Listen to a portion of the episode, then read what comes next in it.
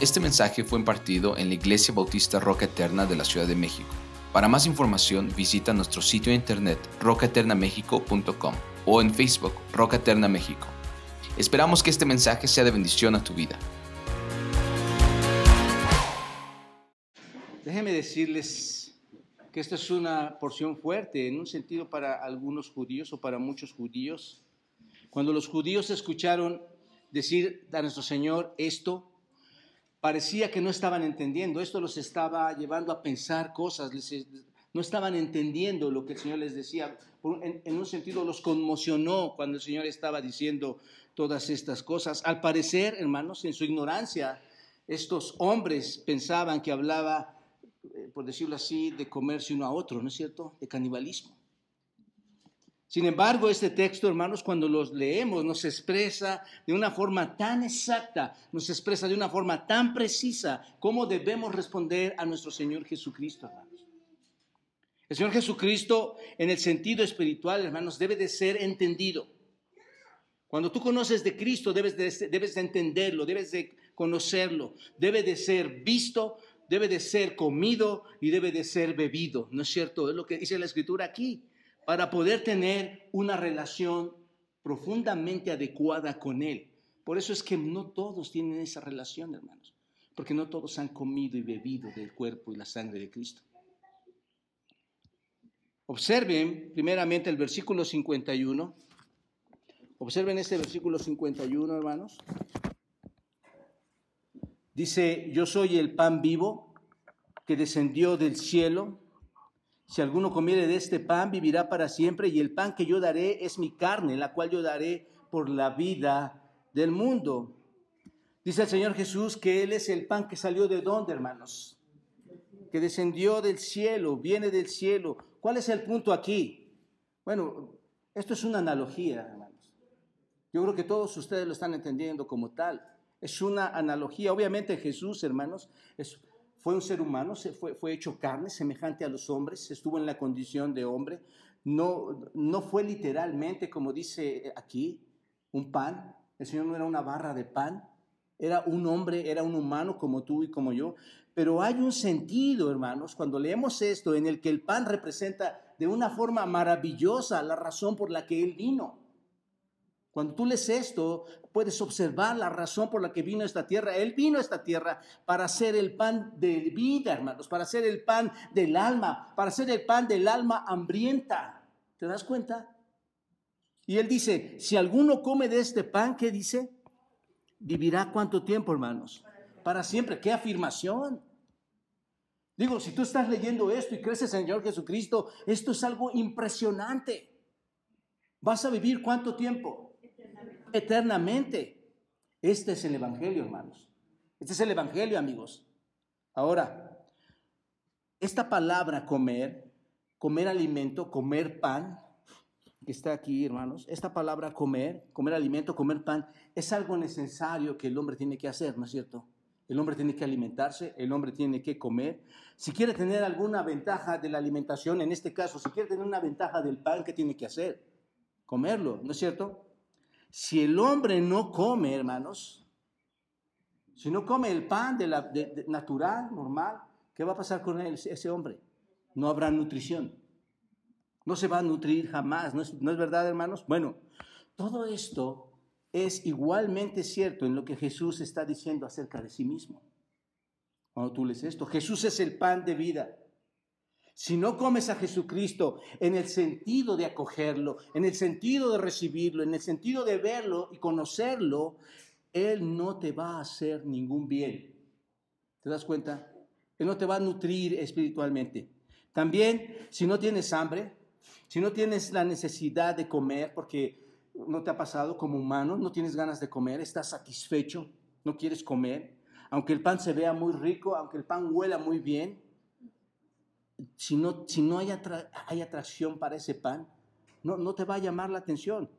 Pero por otro lado, cuando, lo, cuando, cuando el hombre tiene hambre, cuando tú tienes hambre y tu cuerpo está deseando comida, esto se convierte, hermanos, en una pasión por tomar ese pan, ¿no es cierto? Cuando tienes tanta hambre, quieres tomar ese pan, cortar la rebanada, untarlo de algo y empezarlo a comer, porque tienes el deseo de satisfacer esa hambre. Eso es lo mismo en el aspecto espiritual, amados hermanos y amigos. ¿Saben una cosa? Cuando el pecador ama tanto su pecado, cuando el pecador está lleno de lo del mundo, cuando el pecador está lleno de la carne y se ha llenado, se ha, saciado con esa iniquidad que distingue, que caracteriza a este mundo, hermanos, y está satisfecho de sí mismo y es alimentado literalmente por la comida que no satisface al alma, hermanos, entonces cuando se le presenta la verdad del pan de vida a esta persona, no tiene ningún interés y esa es la razón por qué rechaza a Cristo. Porque comer pan es una cuestión de una necesidad sentida, ¿no es cierto? Una necesidad personal. Y lo mismo es ciertamente en el área espiritual, hermanos.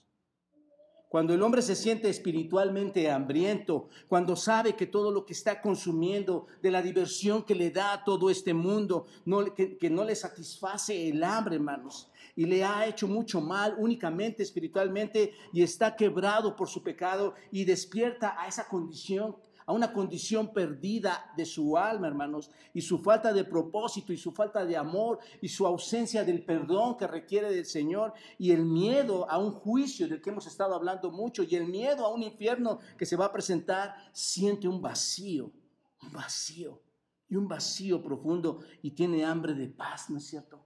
Tiene, tiene hambre de alegría tiene hambre de perdón, tiene hambre de seguridad, tiene hambre de amor, tiene hambre de esperanza.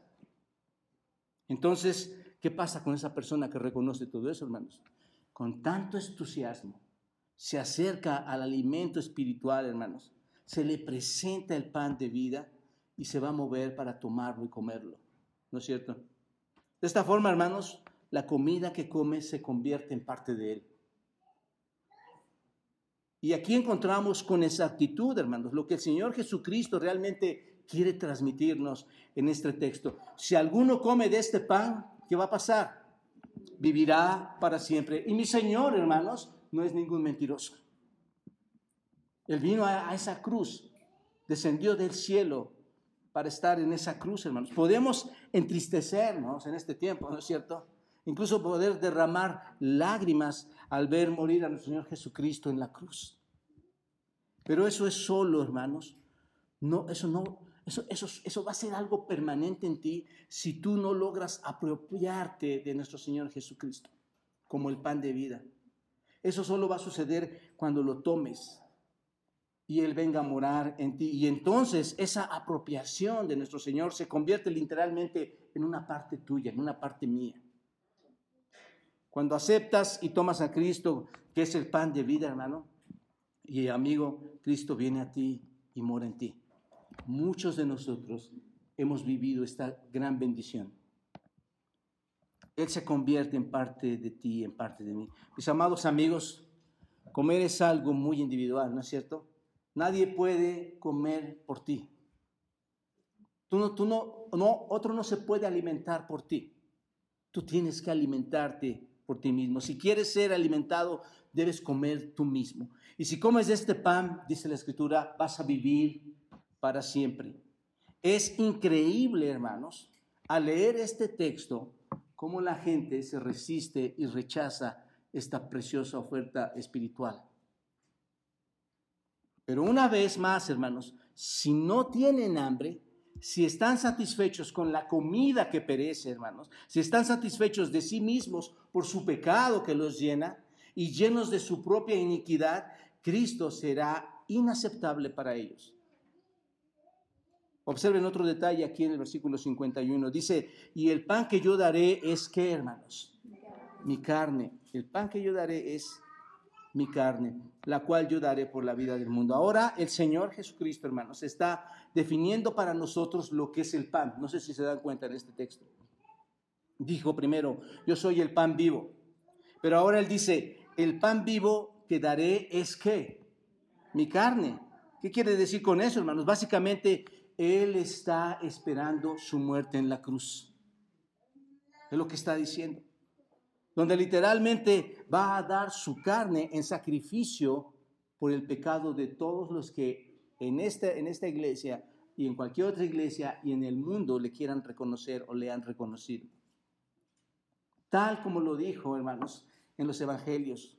Juan capítulo 12, versículo 24, y después si quieren busquen ustedes, hermanos, pero en Juan 12, 24 hay una verdad bien grande cuando dice, de cierto, de cierto os digo, que si el grano de trigo no cae en la tierra y muere, queda solo, pero si muere, lleva mucho fruto. Esto es una declaración extremadamente profunda, mis amados amigos y hermanos. Dice que si muere, va a dar mucho fruto. Si Cristo, hermanos, hubiera venido como el pan vivo que se está declarando aquí y no hubiera muerto, habría permanecido solo, según este texto en Juan. Pero cuando murió, hermanos, el resultado de su muerte es que trajo fruto. De hecho, te puedo ver. Qué bendición, hermanos. Él trajo fruto. Ese grano de trigo, por decirlo así, hermanos, con el que se hace el pan, tiene que ser cortado desde el tallo, ¿no es cierto? Desde la raíz. Ese, ese grano para hacer pan tiene que ser cortado. Muere, es molido, es aplastado y luego se hace con ese grano de trigo que se hace, hermanos. Pan, ¿no es cierto? Y así como el pan, Jesús dijo, para hacer el pan vivo, el pan vivo tengo que dar qué, hermanos? Mi vida. Para hacer el pan vivo tengo que dar mi vida. ¿Por quién? Por el mundo. Y esa declaración, hermanos, yo daré, no es más que la promesa de la muerte de nuestro Señor Jesucristo en la cruz. Yo daré mi vida por el mundo. El Señor Jesucristo, quien es el pan vivo, hermanos, sabía que para hacer pan, ¿qué tenía que, que pasarle? Ser molido, ser aplastado, ¿no es cierto? Para hacer ese pan de vida. Dice, por eso la escritura en Hebreos 12, 9, 12 dice, sin el derramamiento de sangre, hermanos, no hay perdón de los pecados. ¿Se dan cuenta? Tuvo que morir como sustituto de cada uno de nosotros. Primera de Pedro 2, versículo 24 dice, quien llevó nuestros pecados en su cuerpo sobre el madero, para que nosotros estando muertos al pecado, ¿qué pasa, hermanos? Vivamos, muertos como cadáveres. Esa era nuestra condición y es la condición de muchos. Él dándose en el madero, nosotros vivamos a la justicia y por, y por cuya herida fuimos nosotros sanados. Eso es lo que nosotros llamamos la sustitución, hermanos. Él fue el sustituto, se dio a sí mismo por cada uno de nosotros. Este pan vivo es entonces el pan que nos dio vida para siempre, hermanos. Ahora, miren la incertidumbre de los judíos cuando el Señor les está diciendo todo esto en el versículo 52, observe, entonces los judíos contendían entre sí diciendo, ¿cómo puede éste darnos a comer su carne? Vean, hermanos, esto es ridículo, parece, parecen responder eh, de maneras tan ignorantes a las analogías que el Señor hacía. Obviamente el Señor también les daba declaraciones veladas para ellos, pero respondían de una manera muy torpe, hermanos. ¿Qué están diciendo los judíos? Bueno, lo están viendo a Él, están viendo a nuestro Señor Jesucristo físicamente y le dicen, no hay suficiente pan para todos. Él no es suficiente pan para nosotros.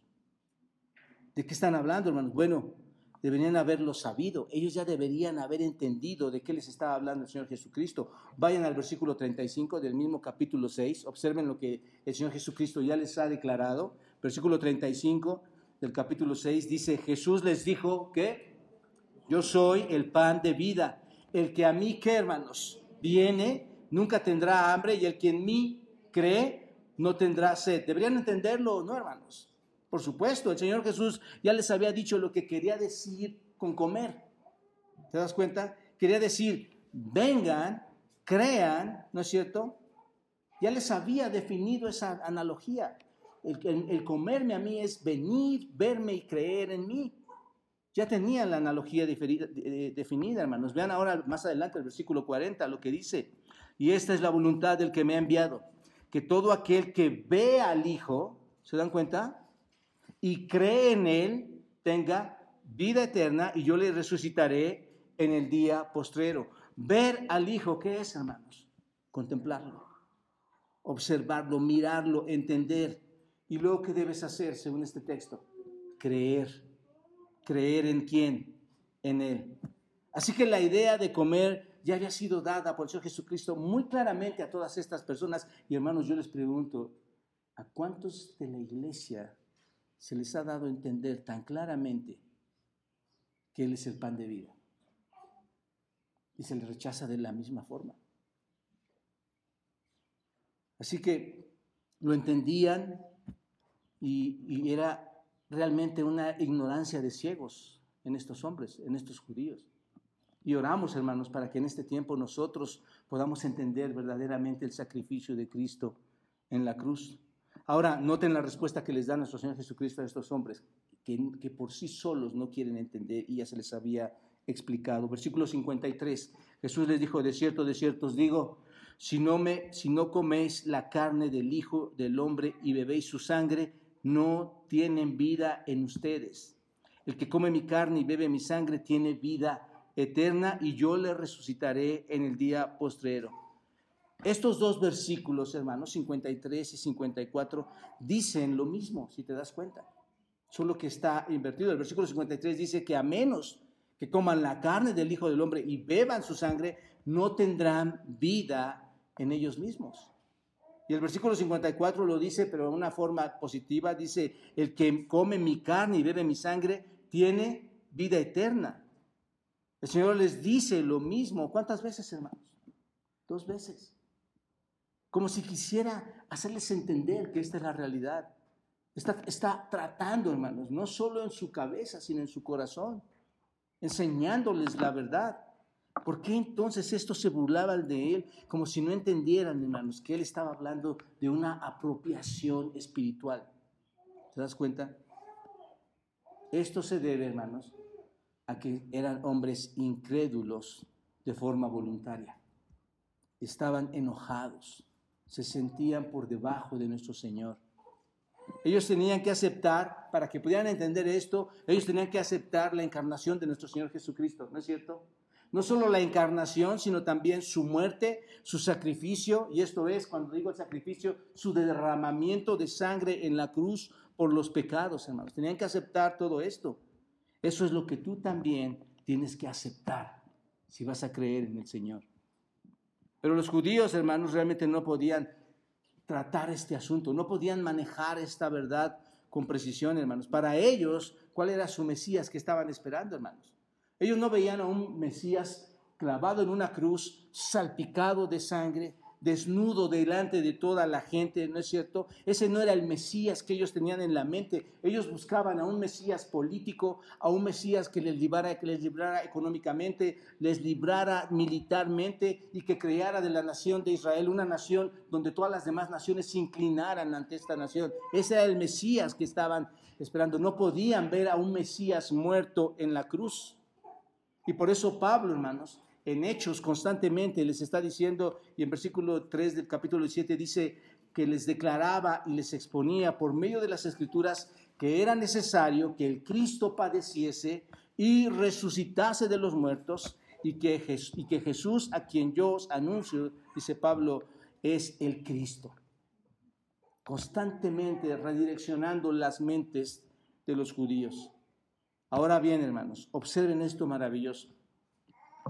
Mientras, mientras el Señor les hablaba en la sinagoga a todas estas personas, les promete que si comen y beben de su sangre van a obtener algunos beneficios. Específicamente cuatro beneficios, hermanos. Y están aquí en los versículos 53 al 56. Observa, uno de sus primeros beneficios al comer la carne y beber la sangre, ¿cuál era? Vida vida, hermanos. Jesús les dijo, de cierto, de cierto os digo, si no coméis la carne del Hijo del Hombre y bebéis su sangre, no tienen vida en ustedes. No hay vida en ustedes. ¿De qué está hablando, hermanos? Está hablando de vida espiritual. Hermanos, ¿cómo está la gente sin Cristo con su vida? Cadáveres espirituales, según Efesios capítulo 2.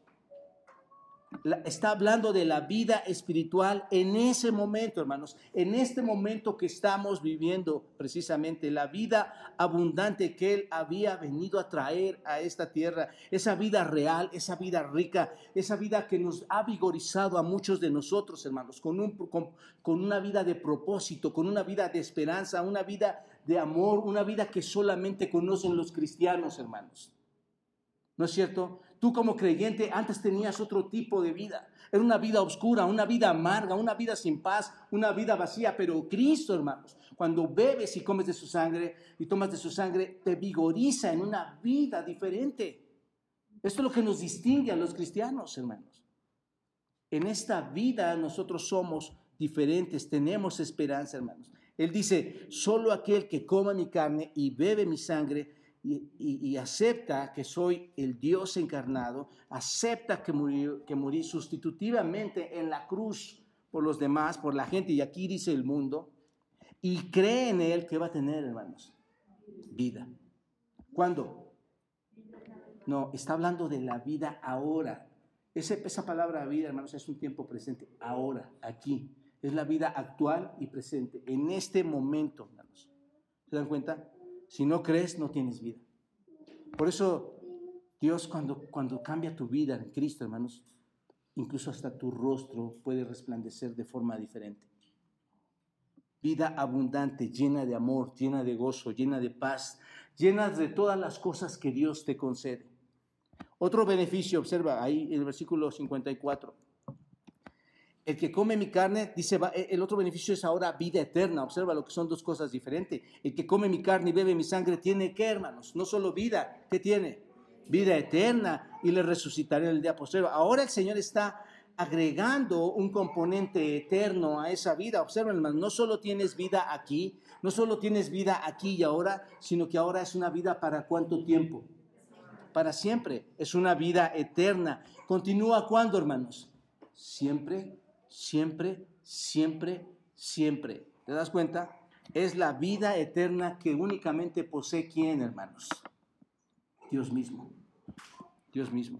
Un tercer beneficio, obsérvalo, versículo 54b, resurrección corporal. El que come mi carne y bebe mi sangre tiene vida eterna y yo le resucitaré, ¿qué? En el día postrero. Es una promesa de resurrección corporal, es una promesa de resurrección física, aun cuando la gente haya muerto y lleve cientos de años o miles de años, en mucho tiempo, hermanos, y tú digas, no hay nada de esa gente, no queda nada, pues ha sido enterrada, van a tener un nuevo cuerpo, que Dios lo ha prometido, hermanos. Primero a los Corintios 15, 51 dice, he aquí os digo un misterio, no todos dormiremos, pero todos seremos transformados en un momento, en un abrir y cerrar de ojos a la final trompeta, porque se tocará la trompeta y los muertos serán resucitados incorruptibles y nosotros seremos qué? Transformados, porque es necesario que esto corruptible se vista de incorrupción y esto mortal se vista de qué? De inmortalidad. Hermanos, esto no es nada que lo puedas pasar por alto. Digo, la gente hoy en día lo ve como una ciencia ficción, hermano. Pero para el creyente, esta es una promesa. En la cruz de Cristo nosotros seremos inmortales para siempre. Y la gente está festejando otra cosa, hermanos. No tenemos tiempo para entrar a los detalles de este texto, pero la promesa es que tendrás resurrección corporal. ¿Estás de acuerdo? Daniel 12.2 dice, y muchos de los que duermen, esto es, de los que han muerto en el polvo de la tierra, serán despertados. ¡Wow! Van a ser despertados. Viene un despertar entonces, hermanos. Gracias al sacrificio de Cristo viene un despertar y serás parte de la resurrección. ¿Te das cuenta? Serás parte de la vida eterna. ¿Por qué? Porque has creído en quién? En Cristo. Tremendas promesas las que están aquí, hermanos. Y luego el versículo 55 dice, porque mi carne es verdadera comida y mi sangre es verdadera bebida. verdadero, hermanos, se podría traducir como real, como algo genuino. Otros alimentos no duran. Cuando tú comes pan, ¿cuánto tiempo pasa para que vuelvas a tener hambre? tal vez a ti una hora, dos horas, tres horas, pero vuelves a tener hambre, dice el Señor Jesucristo. Mi carne y mi sangre es la verdadera comida del alma, que queda saciada, hermanos, para siempre. Resulta en una vida abundante, que es la que vivimos aquí, resulta de una vida eterna, que es la que vamos a vivir en la presencia del Señor para siempre, quienes hayan creído, y resulta en una resurrección corporal. ¿Qué piensan, hermanos, de todo esto? ¿No es, no es el sacrificio de Cristo tan precioso? Hay esperanza, hermanos. Viendo a los padres de Lulú, hay esperanza, amigos. Solo es creer. Creer en Cristo. Y finalmente un cuarto beneficio, algo precioso hermanos, vamos a permanecer en Él y Él en nosotros. Versículo 56, el que come mi carne y bebe mi sangre, en mí permanece y yo en Él. No solo vas a tener vida, no solo vas a tener vida eterna, resurrección corporal, pero vas a ser uno con quién? Con Cristo. ¿Te das cuenta? Esto lo ejemplifica para poder resumirlo un poquito más, hermanos, nuestro hermano el apóstol Pablo, hermanos, en Gálatas 2, cuando dice, con Cristo estoy, ¿qué, hermanos? Juntamente crucificado. Él se sabía, hermanos, que por la cruz de Cristo, él ya estaba unido a Él. Con Cristo estoy juntamente crucificado y ya no vivo yo, más vive Cristo, ¿qué? En mí. ¿Quién vive en Pablo, hermanos? Y Pablo vive en Cristo. Ahí está la unidad de la que estoy hablando, hermanos. Y lo que ahora vivo en la carne, lo vivo en la fe del Hijo de Dios, el cual me amó y se entregó a sí mismo por mí. ¿Te das cuenta? Pablo, hermanos, no puede separarse de Cristo. Y el verdadero creyente no puede separarse de Cristo, hermanos. Entonces, unidos con Él espiritualmente, eternamente, unidos con Cristo. Él ha tomado residencia en nosotros, hermanos. Él está habitando en nosotros, es el Salvador, es el, es el, es el Dios puro, es el poderoso, es el perfecto que habita ahora en nosotros, vive en nosotros y cuando vive en nosotros, hermanos, escucha esto, transforma al hombre a tal grado que lo hace madurar, nos hace ser fuertes y nos hace vivir en santidad, diferente a alguien que se opone al cuerpo de Cristo. Quiero terminar, hermanos, con esto y amigos, Él permanece en nosotros y es evidente, ¿no es cierto? Cuando Cristo permanece en ti, es evidente, porque la evidencia es que tu vida ha cambiado. Esa es la evidencia de que Cristo está en ti. Y se manifiestan la santidad, se manifiesta el amor, se manifiesta la misericordia, esto es, se manifiesta el carácter de Dios, hermanos. Si quieres entender entonces la crucifixión, ve directamente a la persona de Cristo. Ahí vas a entender la crucifixión. Y date cuenta de que Cristo bajó del cielo, ¿no es cierto? Para hacer qué, hermanos? El pan vivo.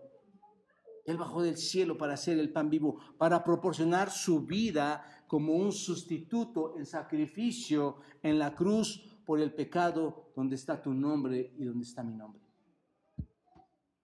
Y que si tú lo recibes verdaderamente por fe y crees en esto, viviendo en Él, contemplándolo, mirándolo, entendiéndolo y creyendo quién es Él, vas a recibir vida eterna, vida abundante, resurrección eterna y una unión con Cristo para siempre. Padre, gracias por, mostrarnos brevemente aquí un pasaje donde la cruz, Dios, no es más que ese pan bendito que descendió del cielo y que es para siempre, Señor, que alimenta eternamente. No como aquellos que recibieron el maná, Señor, en el desierto, comieron y murieron. Este es un pan verdadero, un pan de vida.